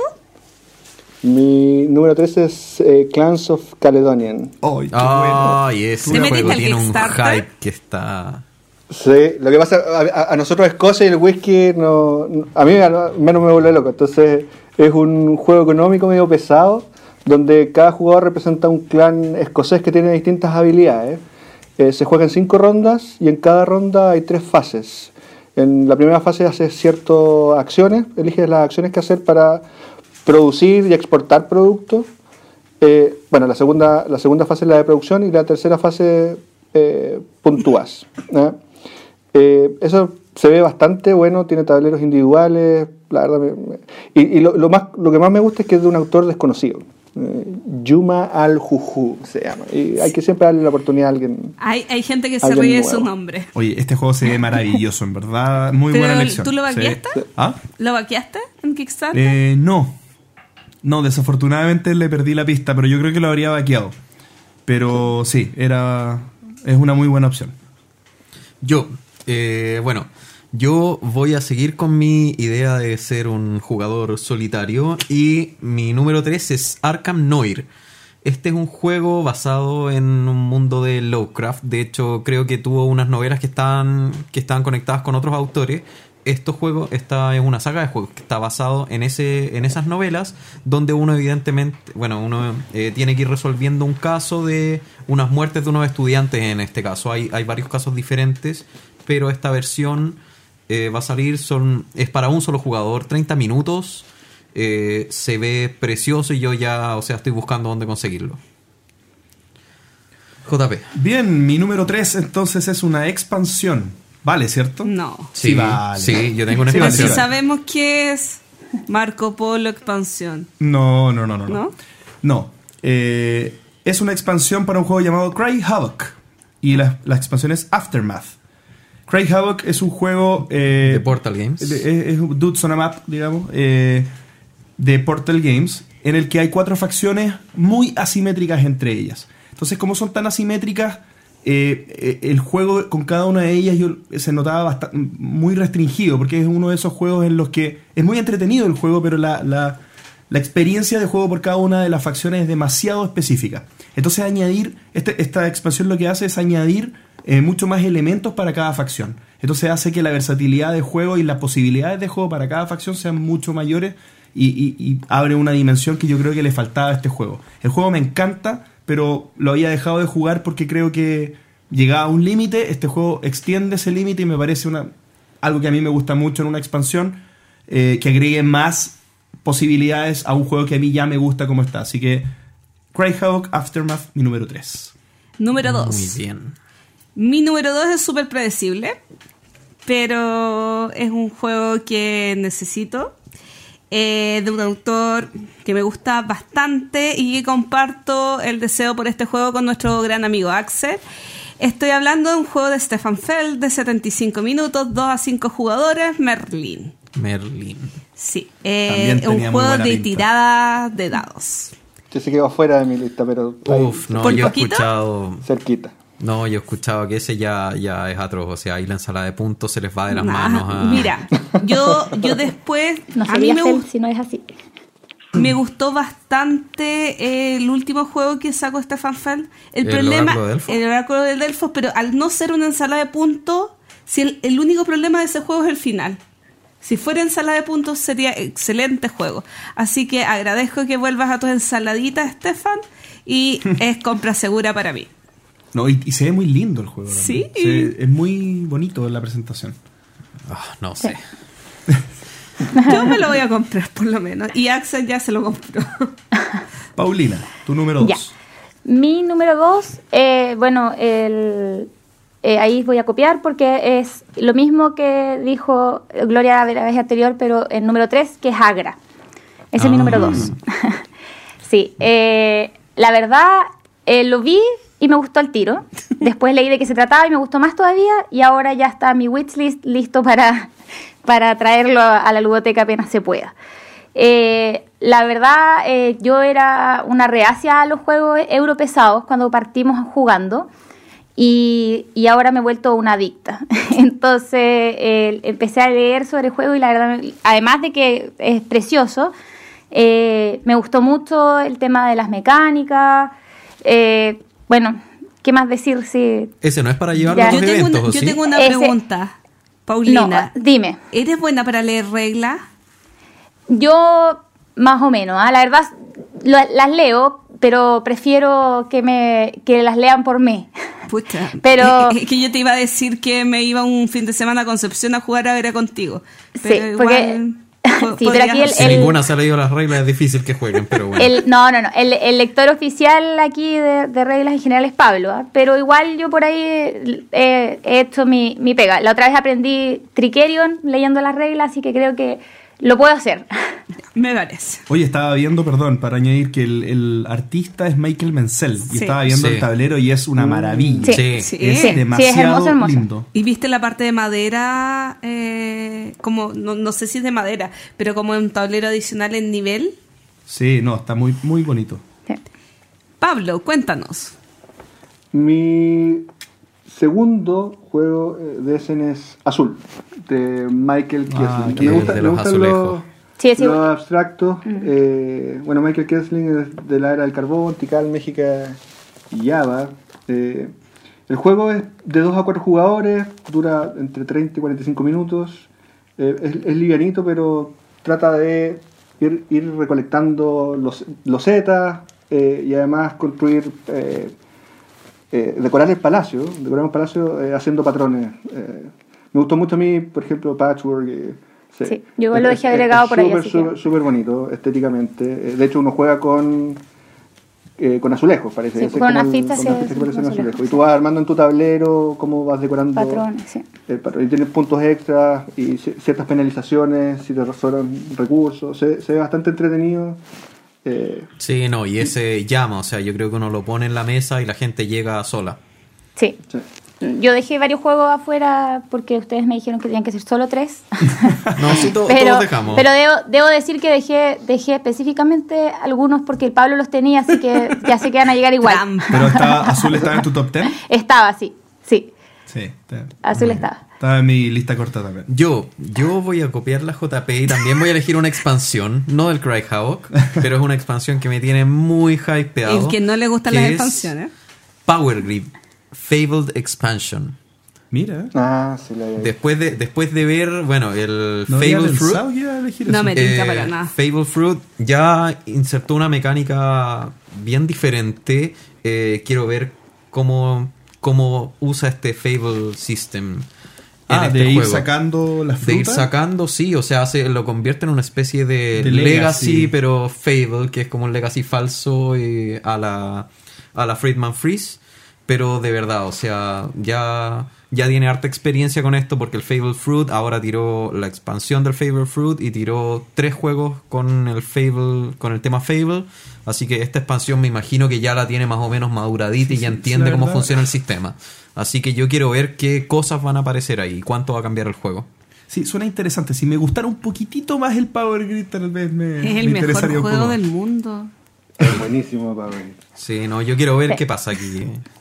Está bien, ahí, ahí no- nos cuentas o nos, o nos invitas. Eh, mi número 2. Me toca a mí, ¿no? Sí.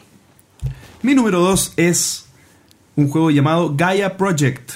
Y es un juego que se desprende de un muy conocido juego número 7 en la Board Game Geek que es Terra Mística. Me lo imaginaba. ¿Ya? Eh, este juego. Bueno, Terra Mística a mí me gusta bastante. Eh, lo dejé de jugar porque es un juego muy complicado de sacar a la mesa y todo, pero es un juego a los que nunca le diría que no si es que alguien quisiera jugar. M- Me gusta mucho, pero creo que tiene un par de cosas que yo le cambiaría. Una era la temática. O sea, ponme temática espacial y para mí es un juego que automáticamente es mejor. Ya, la, la temática espacial a mí me, me gusta mucho.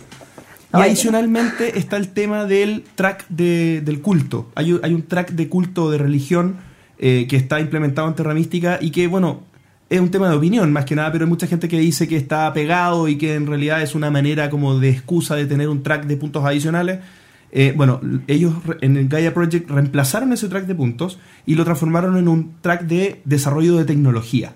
Entonces eso tiene un sentido ya más temático y también cada rama de tecnología activa distintas habilidades, se pueden sacar eh, unas cartitas de la tecnología que cada uno puede ir ganando, entonces como que uno ya hace más propio el desarrollo de ese track y no solamente sumar puntos.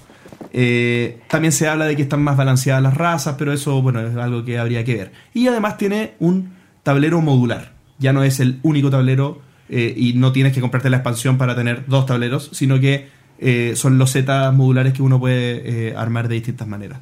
Así que mi número 2, Gaia Project. Mi número uno tiene que ver con eh, un Paulina, Pablo, ¿me puedo ir a vivir con ustedes? Venga nomás. Cuando quieras, cuando quieras. Porque mi número uno no puede ser otro que azul. Eh, ¿En yo soy. serio? No me lo había sí, es que a mí imaginado. Kramer y Kisling me encantan, Kisling solo también. eh, me gustan los abstractos, pero siempre tengo el problema con los abstractos que no me gustan los juegos de dos jugadores. Entonces, un abstracto de cuatro me encanta, eh, es hermoso, eh, aunque tenga el tema pegado, me da exactamente lo mismo. y yo, es el juego que más quiero de los que van a lanzar en Essen. Así que. eh, eh, lo quiero. Punto final.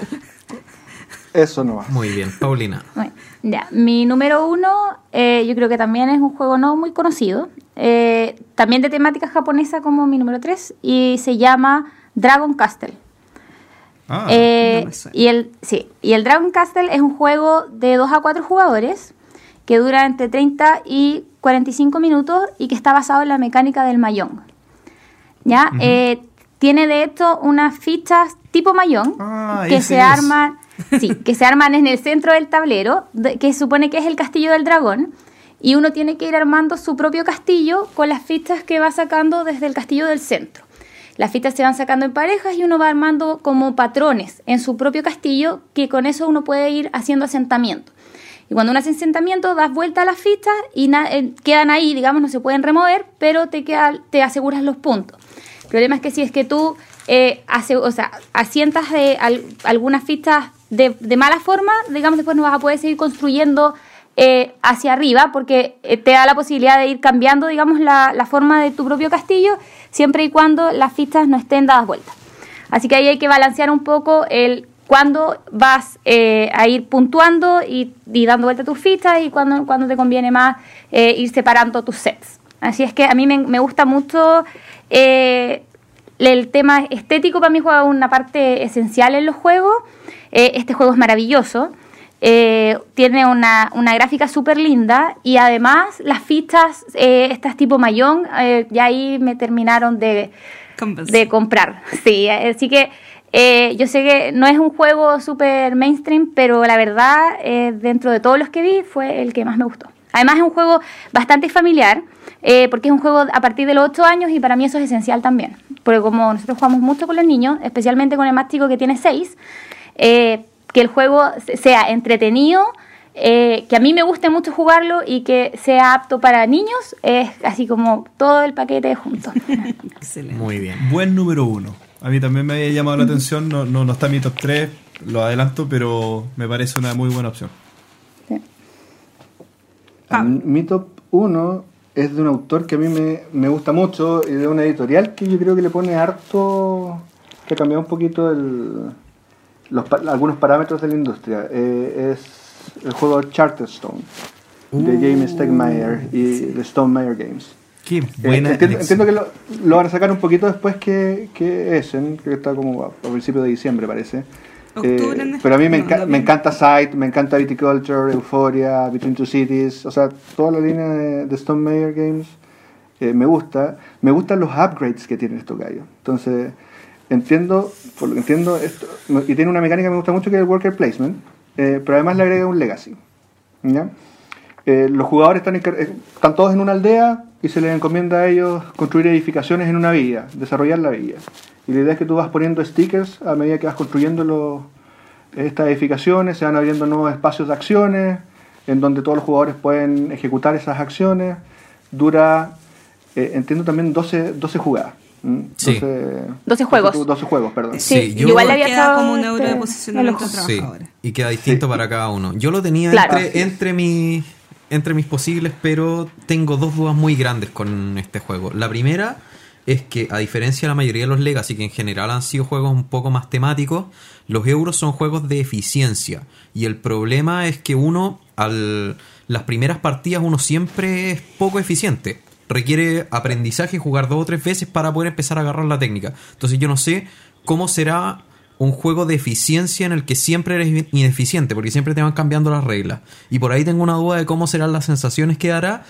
Y lo otro es que por ser competitivo, eh, en general, lo que a mí me ha motivado, al menos los Legacy que he jugado, han sido el sentido de campaña. Aquí no sé cómo será para no desmotivar al último jugador o, qué reglas habrá para equilibrar, pero a pesar de todo, o sea, confío demasiado en Jamie Stegmaier, pero quiero ver cómo va a solucionar estos temas. Yo, yo- yo estoy eh, expectante por, por ver cómo, cómo funciona, por verlo. De hecho, tiene un. Es Un como un kit refresh de- pack.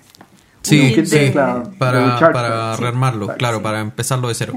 Yo la verdad es que lo tendría como en el 5 de mi lista, si no fuera porque en realidad yo no lo, no lo, des- no lo pienso tanto como en Essen, como Maldito Game, creo que en noviembre lo saca en español, eh, como que lo borré de mi del listado de Yo estoy con Gloria. A mí me pasa, que- aparte que lo tengo reservado en Planetón.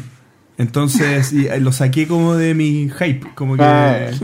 Pero sí, o sea, es un juego que voy a jugar seguro. O sea, Stegmaier ¿Conmigo? No más. sé, yo quiero- eh, yo quiero ver cómo funciona Más eso. un Legacy no cooperativo. Yo ahí te me Sí, apunto. me. Yo a mí me llama la, me llama la atención la mezcla. Sí, yo quiero, yo quiero pero- jugarlo para ver cómo es, pero siento que se está arriesgando harto al hacer un euro Legacy. Y competitivo No, pero- más encima. Sí, pero estoy feliz de que haya tomado ese riesgo. Porque creo que aporta Sí, muchísimo. yo, o sea, yo creo que yo, yo repito, yo creo que lo puede hacer bien, pero quiero ver cómo lo va a hacer. Perfecto. Yo quiero vivir como lo va a hacer.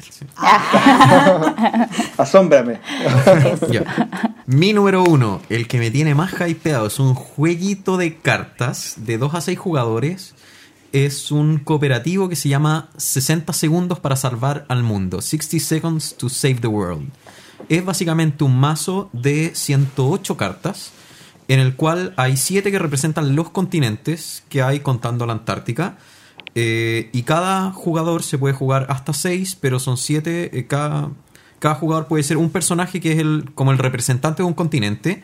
Y se van, eh, bueno, hay que ir superando entre todos distintas como problemas mundiales. Hay, tiene cinco escenarios diferentes que son uno, eh, un ataque de extraterrestres, eh, hay otro que es una pandemia mundial, hay otro que es una guerra mundial, hay otro que es un ataque de meteoritos y el último que es una invasión zombie. Eh, me encanta este juego, lo miro y quiero jugarlo. Me encanta que África sea el que está en el centro del mundo y no Estados Unidos o Europa.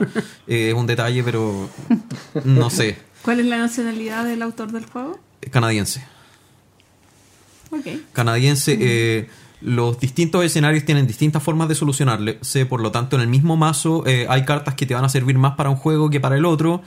Eh, no sé si el sistema de guerra mundial será co- eh, cooperativo o competitivo, pero siento que, o sea, para un mazo de cartas me da mucha rejugabilidad y tengo, tengo ganas de verlo. O sea, si yo lo estaba buscando por todos lados en Amazon y no lo traen a Chile todavía, así que no sé qué voy a hacer, pero se lo voy a tener que conseguir sí o sí. Perfecto. ¿Y el tuyo?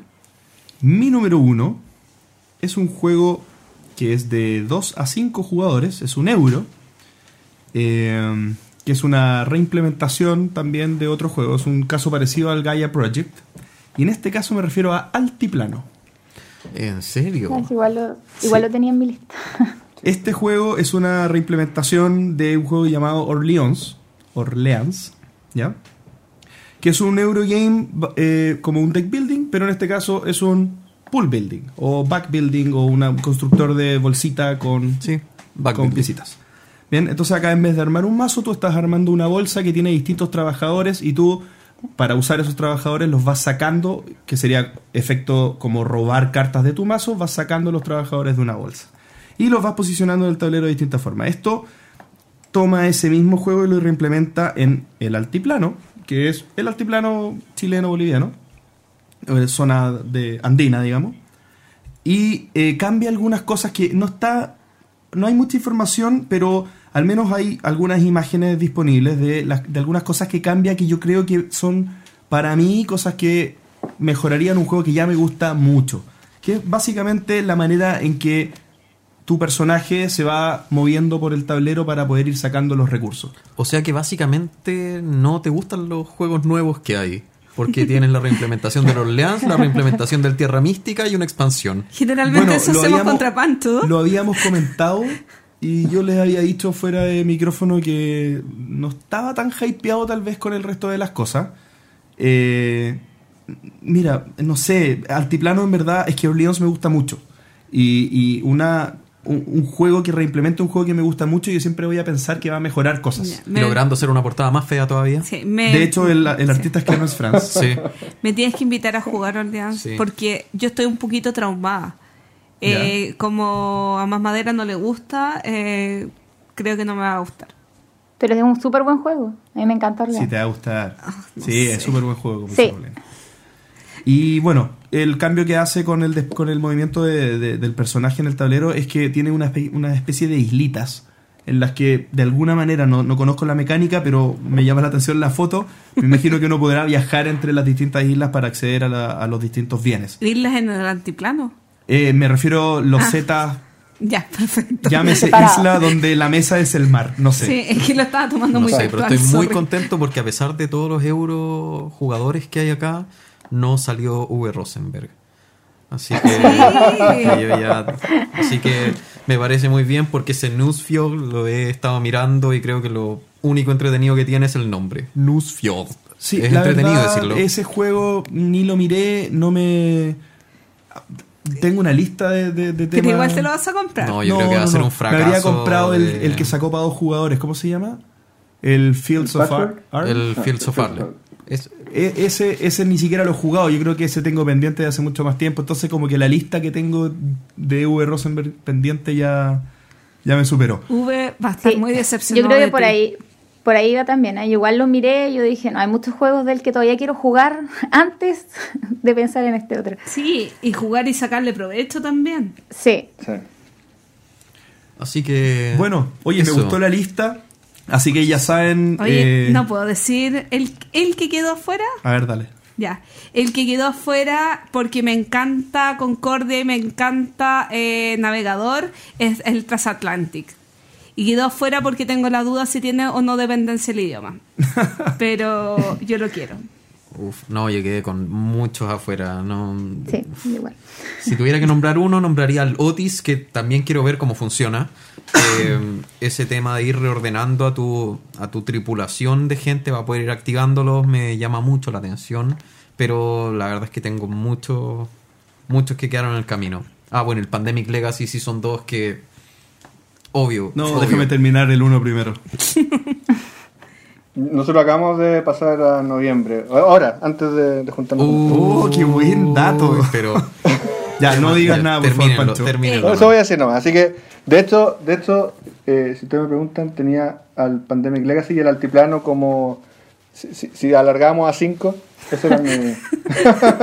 No, yo, tenido yo no puse el Pandemic. Legacy porque el grupo con el que jugué el 1 to- sé que no lo voy a poder juntar Oh, otra vez, así que estoy esperando y cuando llegue el momento de juntarlos ahí voy a jugar el 2. Pero, hasta ahora me voy, a, grupo me voy a dependiente. aguantar. Ya, Buenísimo. entonces terminamos nuestro top de Essen. Así es.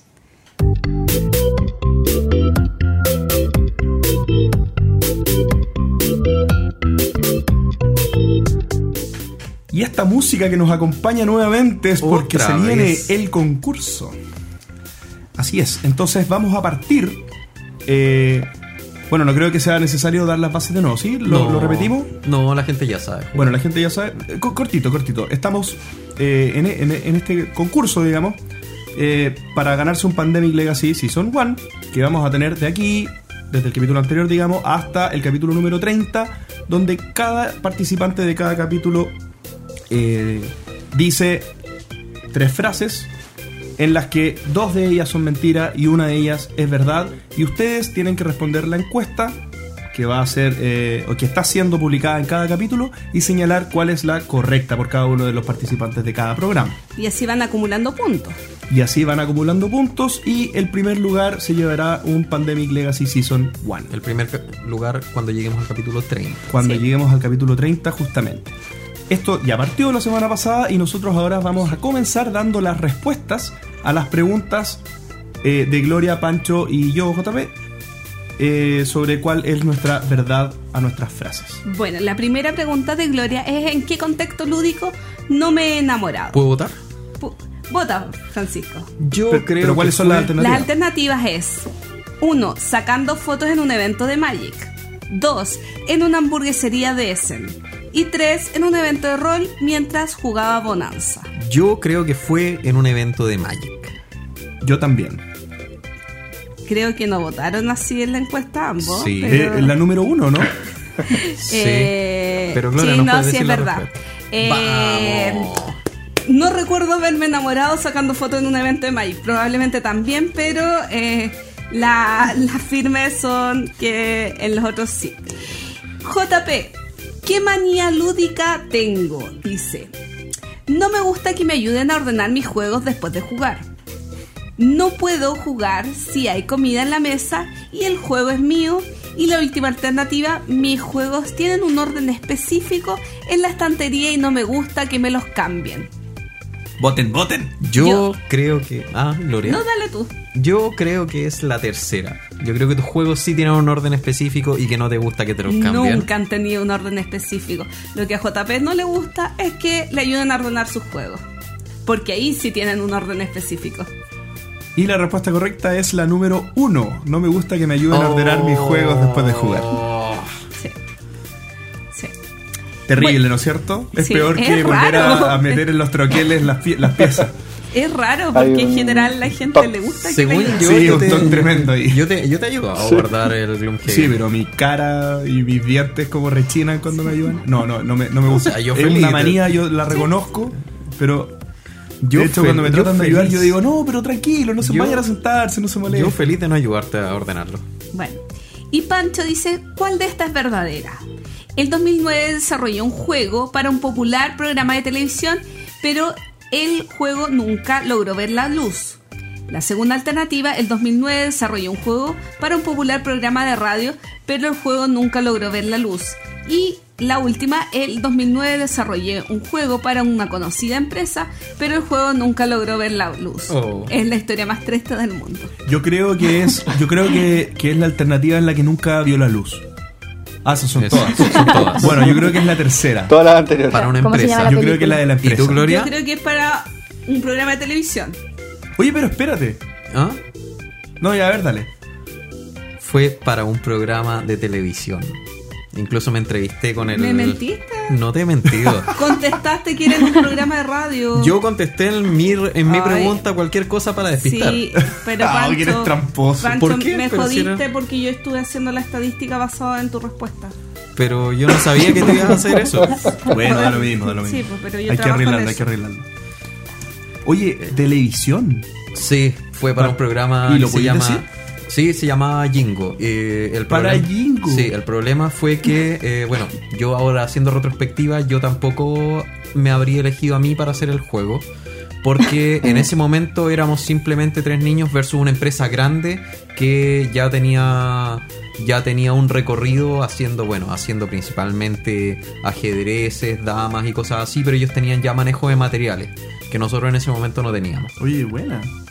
Bueno, el, el hecho que te hayan considerado igual Sí, o sea, tuve, interesante la- tuve reuniones con el productor del, del programa, eh, que bueno, fue el que terminó siendo el director del Festival de Viña, para los que sepan qué es. Eh, Sí. Y de nuestra entrevista, de hecho, sacaron un par de ideas para el juego que terminó haciendo la otra empresa. Pero. Buenísimo. Pero sí. Oye, bueno, entonces, eh, eso, esas son las respuestas de Ya. esta, de esta parte del cuento concurso. que nueve personas acertaron a la respuesta de Gloria, siete personas a la de JP y ocho personas a la de Panto. De las personas que hasta el momento han participado, porque recuerden que como esto se va a publicar el día martes, eh, hasta el día lunes en la noche van a poder votar. Y ahí cerramos la encuesta. Y ahí cerramos la encuesta.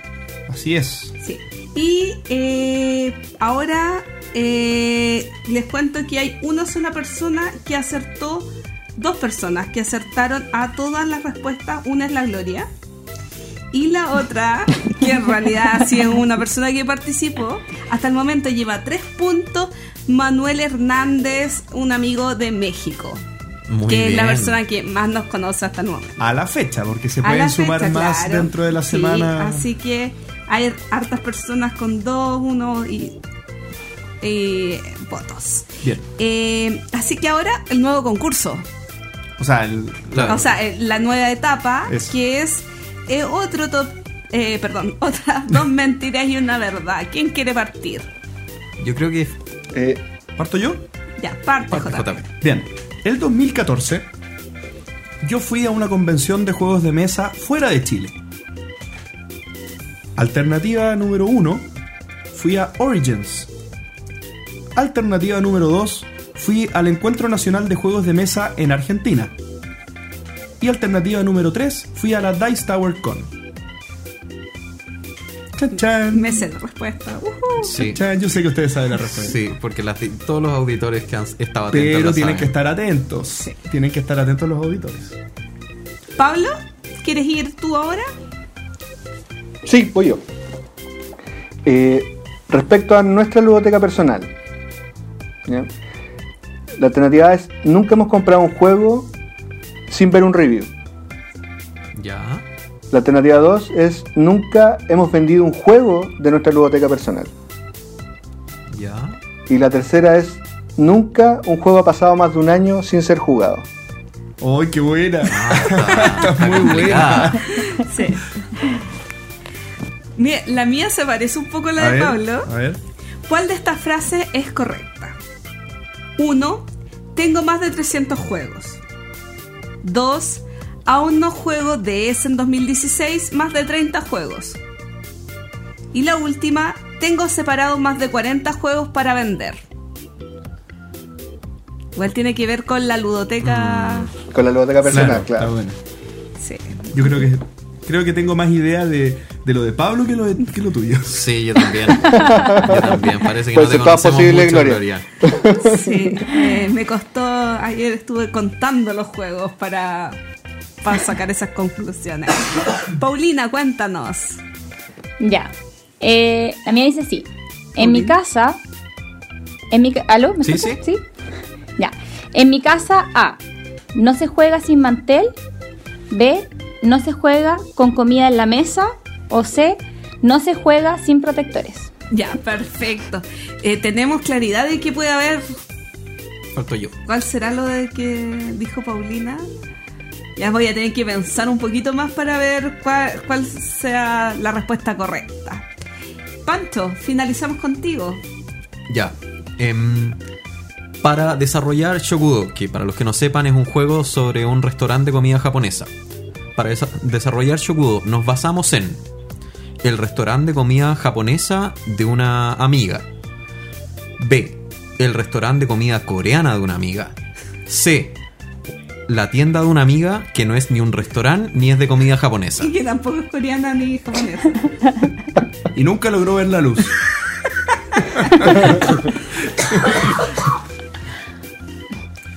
Oye, Ya, eh, así es como que- un trabalenguas tu, tu alternativa. Así que... Sí, ese es el sello de Pancho. Pare- como o sea, para- no, no lo veo como PSU. lengua. Cuando yo lo escribo no suena así, pero Así que amigos, recuerden que este concurso, el programa va a salir el, el- el martes 24 y entonces va a estar abierta estas cinco encuestas hasta el lunes 30. Y bueno, eh, este, eh, esto es la encuesta del capítulo 25. En el 26, 27, 28 y 29 vamos a tirar. No, no, no. o- Ojo, la encuesta va a estar hasta el lunes 6. 30. 6. Sale cada dos semanas el capítulo. ah, Ah, verdad. Sí, perdón. Hasta el lunes 6. Lunes 6. Bueno, y eh, ahí va, después cuando hayan más encuestas vamos a hacer un ranking de los que van eh, con más puntos y todo eso, publicándolo en las redes sociales. Así es. Sí, a medida que avance el, el concurso va a ir tomando más forma y, y van a poder ir viendo ahí el avance. Ojalá que más gente pueda ir participando. Por supuesto. Y con esto damos por terminado el capítulo número 25 de El Entreturno. Quiero agradecer muchísimo a Paulina y a Pablo por haber estado con nosotros. Lo pasamos muy bien con la entrevista, con el resto de las secciones.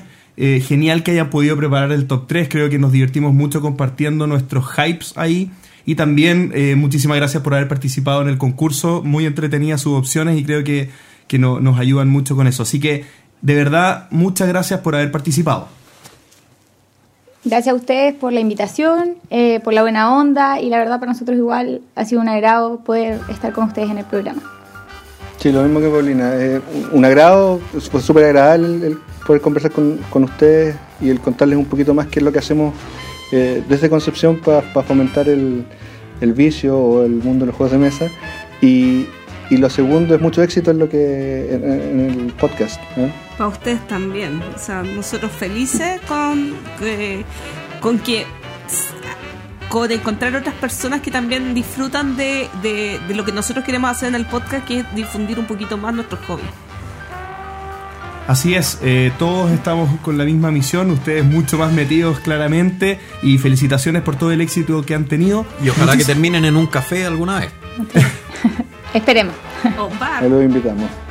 Eso, muchísimas gracias chicos, de nuevo, muchísimas gracias a todos por haber escuchado, hasta la próxima. Chao. Adiós. Chao, chao. Gracias por escuchar El Entreturno. Y recuerden, apoyen la escena de juegos de mesa en su ciudad. Siempre hay personas interesadas en integrar a más gente al hobby. Demostrémosles que no están solos. Recuerden también participar en el concurso Dos Mentiras y Una Verdad para ganar un Pandemic Legacy en nuestro capítulo 30. ¿Y ustedes? ¿Con qué juego de Essen 2017 están hypeados? Envíenos sus comentarios al correo elentreturno.gmail.com Además, envíenos preguntas o temas que quieran que conversemos en el programa. Síganos en Facebook, en Twitter, en Instagram y suscríbanse a nuestro canal de YouTube. Escúchanos en dos semanas más en nuestro próximo capítulo de El Entreturno. Gracias de nuevo y hasta la próxima.